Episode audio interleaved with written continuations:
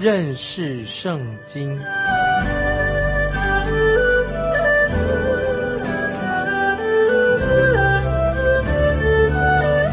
认识上帝的话，把上帝的话带到全世界。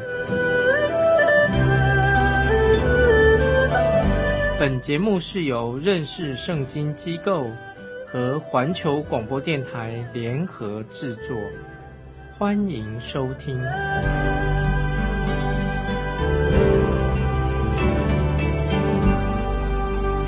亲爱的听众朋友，你好，欢迎收听认识圣经，我是麦基牧师。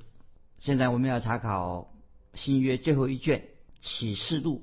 查启示录的时候，我心中的心情觉得很复杂，因为现在我们要读到圣经当中最重要的一卷书就是启示录，但是我心里面也有一点紧张，但是我还是求主给我喜乐，因为圣经当中最后的一卷书就是启示录，要告诉我们关于世界的结局。听众朋友，看看我们今天的世界上的局势，一眼望过去，好像。很悲观，一片漆黑，心中很不平安，因为我们不知道将来的结局到底是如何。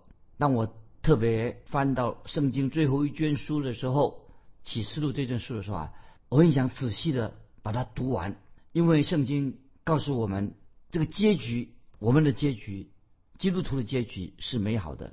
从外表看来，虽然魔鬼好像。他主宰的这个世界，好像魔鬼正在呼风唤雨，好像他掌管这个世界，好像他很厉害，魔鬼很厉害。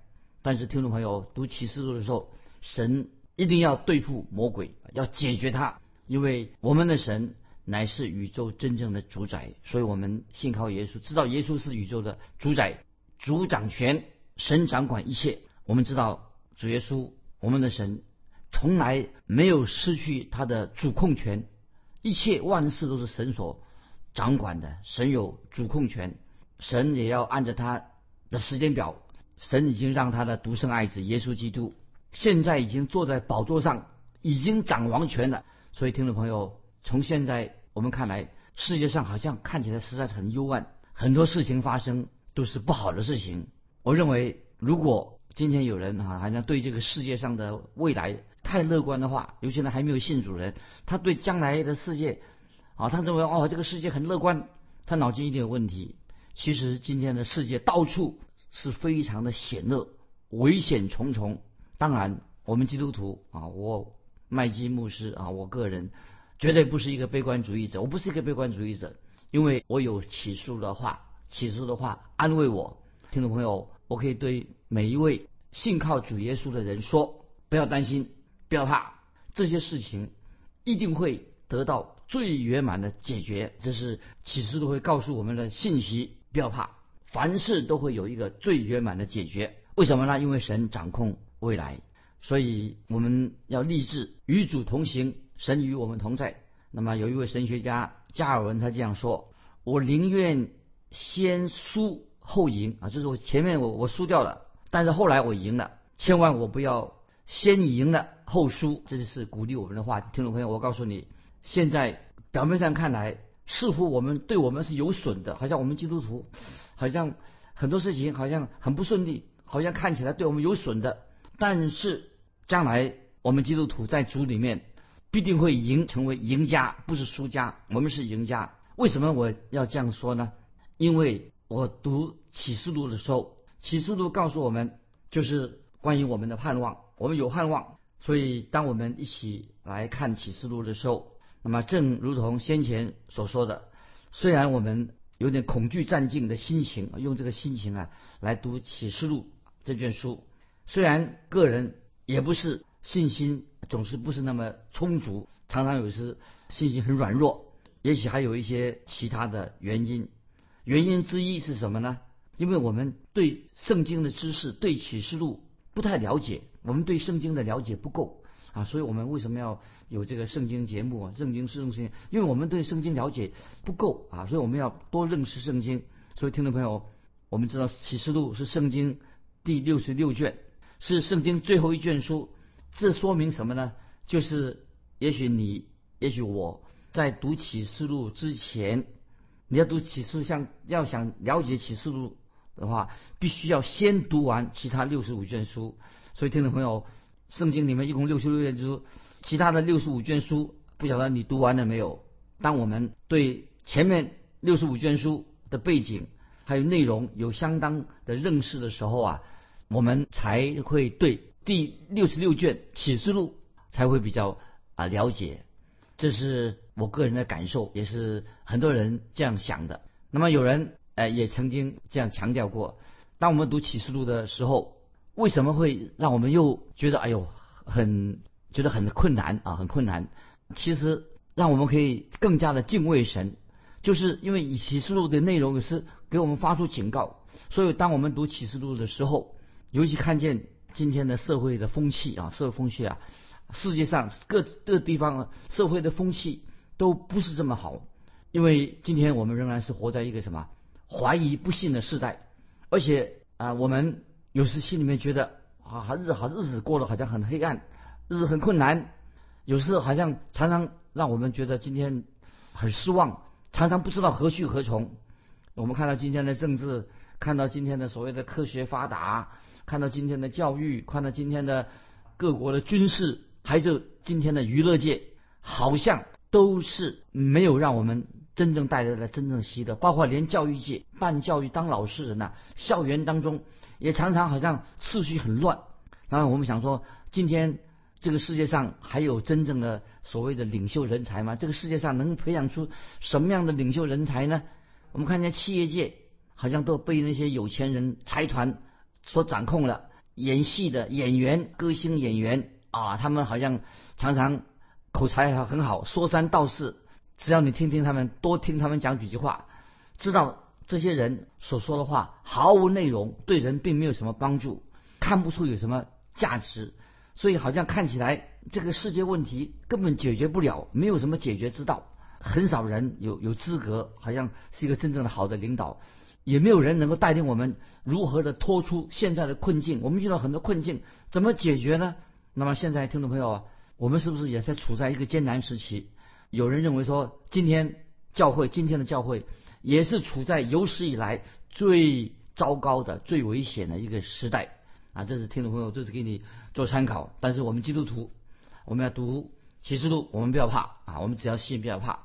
很多的圣经学者对启示录这一卷书有很多不同的看法，主要的有四个派别啊。先给听众们做介绍，解经家对启示录有四个不同的派别，看法不同，那么给听众做参考。第一个派别。叫做前千禧年派，前禧年派他们的看法对启示录看法是什么呢？他认为说所有的预言已经完全应验了，就是前千禧年派啊。他认为启示录所记录的、所说的那些预言完全应验了。他是约翰，主要内容是指到使徒约翰以及罗马皇帝尼洛时期的教会的状况。大部分，特别是德国的圣经学者，他们有这种观点，认为使徒约翰。他写的启示录目的是什么？就是因为当时的教会受到逼迫，前信人派，然后说启示录就是安慰受逼迫的教会，所以约翰就用当时基督徒所能了解的，用一些隐喻、比喻，那么写成的。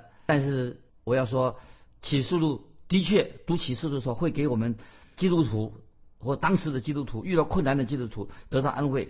但是启示录不单单安慰那个时代人，也能够安慰我们今天。啊，今天每一位弟兄姊妹，我们可以读启示录得到安慰。如果说有人这样说哈，前千一般说所有的预言都应验了，这种说法，那就等于说就把启示录排除在圣经之外。因为圣经你要说启示录里面所说的，认为说圣经里面启示录里面的所有的预言已经应验了，那么等于说那启示录这个数字不重要了，就毫无意义了。那么我认为这种说法是经不起历史的考验啊，这是第一种说法对启示录看法。第二种。叫做历史应验学派，他们认为说启示录的意象就是持续的正在应验当中，还没有完全，有的还没有应验，正在持续的应验当中。从使徒约翰的时代开始，直到现在，特别是启示录当中的七个教会已经应验了，但是并不是那个时候应验已经结束了，我们也还继续看到启示录也是对将来。将来的事情发出预言啊，这是叫做历史应验学派啊的说法。那么第三第三种说法，关于启示录的解经，第三种说法，他说启示录都是象征性的啊，学派用这个象征性历史来来解释。他们认为启示录的两个兽是指啊罗马帝国的政府。那么他说启示录主要的目的是什么呢？就是安慰在苦难当中的基督徒。这个他们认为这就是这个意思，而且他们认为。启示录大部分的预言呢，已经应验了。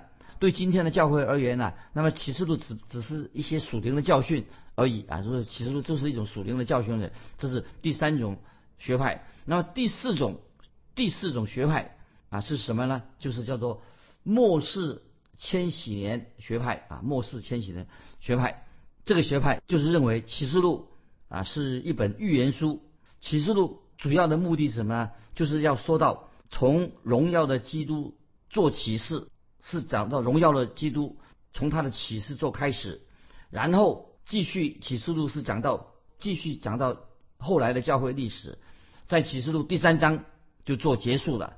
那么那个时候教会就被提到天上去了，教会已经成为耶稣的心腹了。当耶稣基督再来的时候，在地上建立他的国度的时候，已经被提到天上的教会，这个心腹。要与基督一同在来到地上，这是就是约翰所说的啊，耶稣要在地上掌权一千年，那是一个掌权千禧年，掌权一千年，那是一个试验时期，因为一千年过后啊，撒旦会暂时被释放，然后撒旦就会被主耶稣把他除去，那时候永恒永生，那个时候才是真正的开始。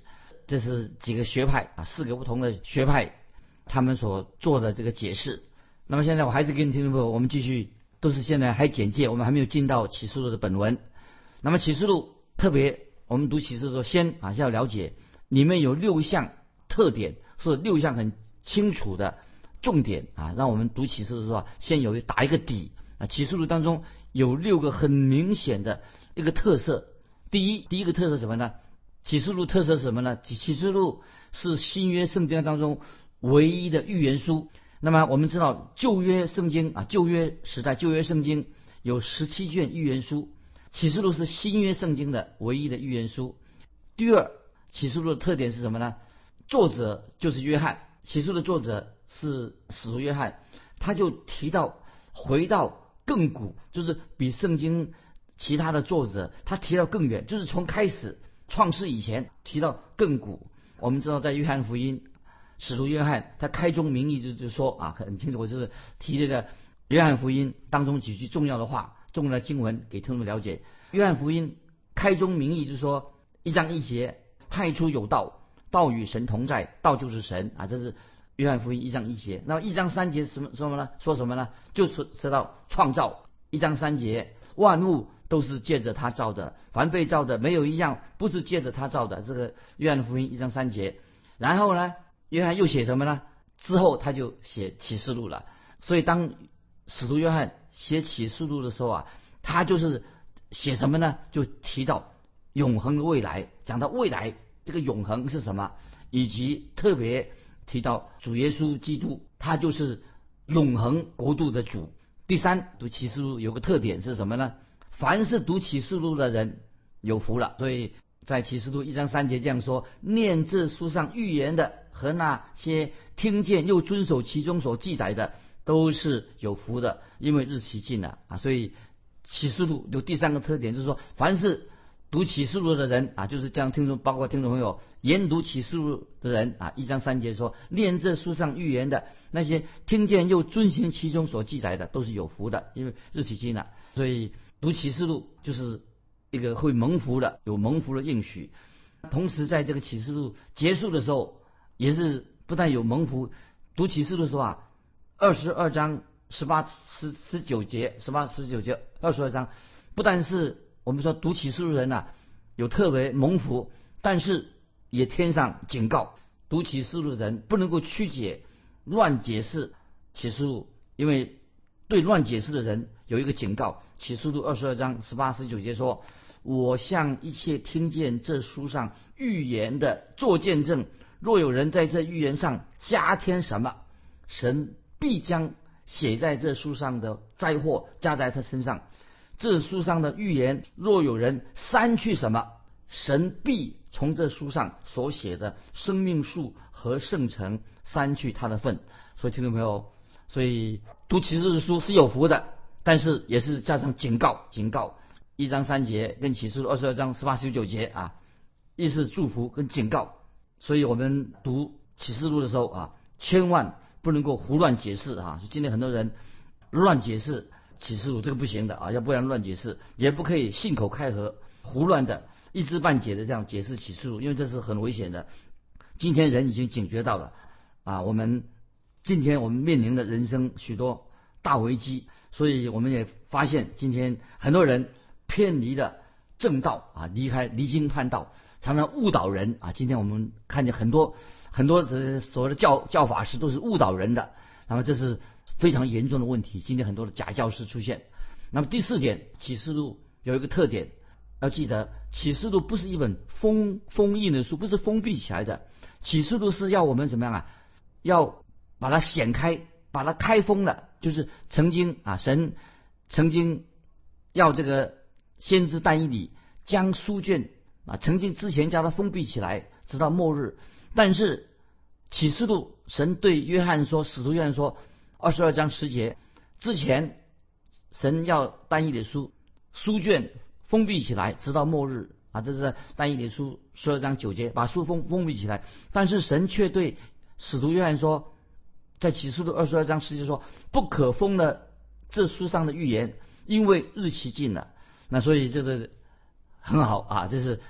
启示录二十二章二十二章十节啊，不可封了这书上的预言，因为日期近了。意思就是说，让我们可以明白，因为启示录不是一个很封闭的书，启示录是一个很有条理的，让我们可以明白、可以读的就明白的书啊。所以不要说，哎呀，启示录启示录好难的。其实，其实启示录里面呢，很有条理的一卷书啊。这第四点，然后第五点，那个启示录的特点什么呢？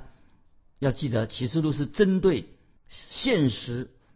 发出一连串的意象，是这些意象啊，是很实际，可以应用应用很实际的应用出来。那么里面很多的记号都是要有说明这些意象到底是什么。那除非使徒约翰他有特别指明有些不了解的地方，不然的话，我们可以很清楚的按字面上解释就可以了解了。所以用记号，用很多记号是是做什么？是要说明这些意象，让我们可以懂。可以懂这些意象到底是指什么？那么启示录第六个特点，听众朋友要明白，启示录像一个什么？像一个车站总站，车辆的总站。意思就是说，为什么启示录像一个车站很大的总站，车站的大总站呢？因为圣经上其他的预言都会汇集啊，都车子啊，所有的车子开回到这个总站里面，汇集在。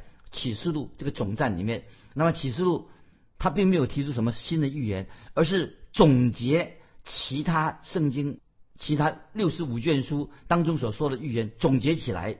那么所以每个预言都是有它的开始，有它的结束。那么所以我们听众朋友，我们必须要对启示录有很清楚的、有正确的认识。所以启示录帮助我们更了解圣经里面的预言，因为它是总结。圣经上其他的预言，至少我们知道，我们读启示录的时候，至少看见有十个预言已经应验了啊，所以有已经已经至少应验了十个预言。那么我们要了解启示录，那么我们必须要当然要明白完全了解启示录的话，我们要先对圣经其他六十五卷书有相当的认识啊。所以听众朋友，我们已经查考完毕其他六十五卷书，我们对其他六十五卷书。的预言要有相当的了解，相当的认识。我们读启示录的时候啊，就会更加的明白。曾经有人统计过，做一个统计，也是给听众朋友做一个参考。就是说，在启示录当中，在启示录当中，他引用过关于圣经的旧约的比喻，曾经引用过五百多次，引用五百次以上。启示录引用这个旧是引用旧约圣经的话，其中。在启示录里面呢，他说有四百零四节的经文当中，启示录一共有多少节的？有四百零四节经文，有两百七十八节都是从旧约圣经引用出来的，就是引用旧约的圣经。所以四百零四节的经文当中，有两百七十八节引自旧约圣经的。也就是说，你要了解启示录的话，当然你要对旧约圣经或者对新约圣经要多少有基本的认识，不然的话啊，你读启示录真的一头雾水，因为你没有这种基础，所以要先读其他的六十五卷书，然后对启示录啊就会比较了解。再说啊，我再说另外一个比喻是说，启示录像一个飞机场，像一个大的机场，这个机场里面有十家大的航空公司，都在这个啊十家航空公司在这里又起降，所以我们必须要知道说每个预言它有起点啊，因为有十十个大航空公司啊，飞机在这里起降啊，飞起来或降下来，要知道每个预言它有一个起点，那么以及它飞到哪里去，它的发展。过程是什么？每个预言的起点，那么它发生的经过，最后他们就到达了启示录，怎么到达了启示录的总站里面？那么意思说，有刚才已经提过，有十个重要的预言已经应验了，哪十个呢？还是现在简单的给你听什么？很简单的啊，做做一个注解，以后再慢慢解释。第一个，第一个啊，就是启示录里面已经应验的预言什么呢？第一，耶稣基督。是启示录的主角啊，第一个这个已经应验了，耶稣基督他是启示录里面的主角。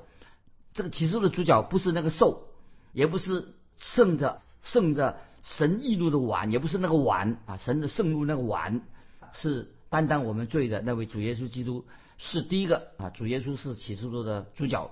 那么圣经第一次提到主耶稣的经文在在哪里呢？在创世纪就已经提到了，就是启示录三章十五节。主耶稣是女人的后裔啊，这是最早在启示录听过，在启示录的主角啊就是耶稣基督。第二啊，记得启示录这里重点是什么？教会不是从旧约开始的，圣经里面第一次提到教会的是什么？第一次提到教会的乃是主耶稣基督。为什么呢？因为在马太福音十六章十八节，主耶稣说的这个经文我们熟悉。马太福音十六章十八节，主耶稣说：“我还。”告诉你们，你是彼得，我要把我的教会建造在这磐石上，阴间的权柄不能胜过他啊！这是第二啊，教会不是从旧约开始的。那么圣经上第一次提到教会乃是主耶稣啊，主耶稣就在马太福音十六章十八节。第三，复活跟圣徒的变化啊，圣徒会改变的啊，就是也是复活的啊，就是复活跟圣徒一个复活。这个在约翰福音十四章很清楚的。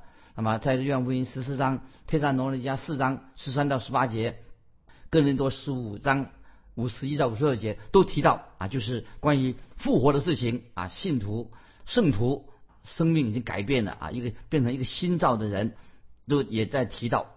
第四，在启示录里面呢，提到什么？提到大灾难啊，所以大灾难叫大灾难，并不是从启示录开始的。再回溯到《生命记》第四章，就神已经说明了，在《生命记》第四章，神已经说到，神的百姓要经历大灾难。第五，启示录里面提到撒旦跟那个恶者啊，所以撒旦恶者其实以西结书二十八章也有提到啊。那么这是第五点，在启示录里面有提到。第六，罪人之中啊，罪人之中。第六提到罪人之中，那么我们可以参考以西结书二十八章一到十节啊，这是讲到罪罪人之中，罪人之中，这是启示录啊的重点。其实以西结书二十八章一到十节第七个重点，那么也提到什么呢？离教叛道的结局啊，他们的什么人是离教叛道的？他们的结局是什么？他们走的道路是什么啊？是。启示录所强调的，那么我们也可以参参参考但以理书二章三十一到四十五节，还有马太福音十三章，那么这些都可以拼凑到参考，以后慢慢解释。第八，外邦人的日期啊，重点在启示录还有一个重点，外邦人的日期的开始。启示录提到外邦人的日期，从它的开始、它的过程、它的结局。那么这个但以理书第二章啊也有提到，那么路加福音二十一章啊也有提到。那么主耶稣也提到耶路撒冷将要遭到外邦人践踏，直到外邦人的日子满了。那么启示录还要提到什么呢？启示录提到基督再来。那么这个基督再来，犹大书第十四、十五节也提到提到以诺，犹大书十四、十五章十四、十五节，犹大书提到以诺，他都提到，同时就会帮我们带我们回到创世纪的那个时期，所以在这个启示录也有提到记录再来。第十啊第十在启示录里面一个重点就是神与以色列百姓立约，那么神曾经与亚伯拉罕在创世纪的时候立约和立约的开始，神给以色列百姓啊有五个应许，那么所以在启示录里面，神就从启示录当中人就看见啊神就应验了这五个应许。所以听众朋友，启示录是一件很内容很丰富的书。时间的关系，听众朋友，我们今天就分享到这里。欢迎听众朋友来信，你可以来信你个人对启示录的认识那，你的认识是什么？欢迎来信分享。来信可以寄到环球电台认识圣经麦基牧师收。愿神祝福你，我们下次再见。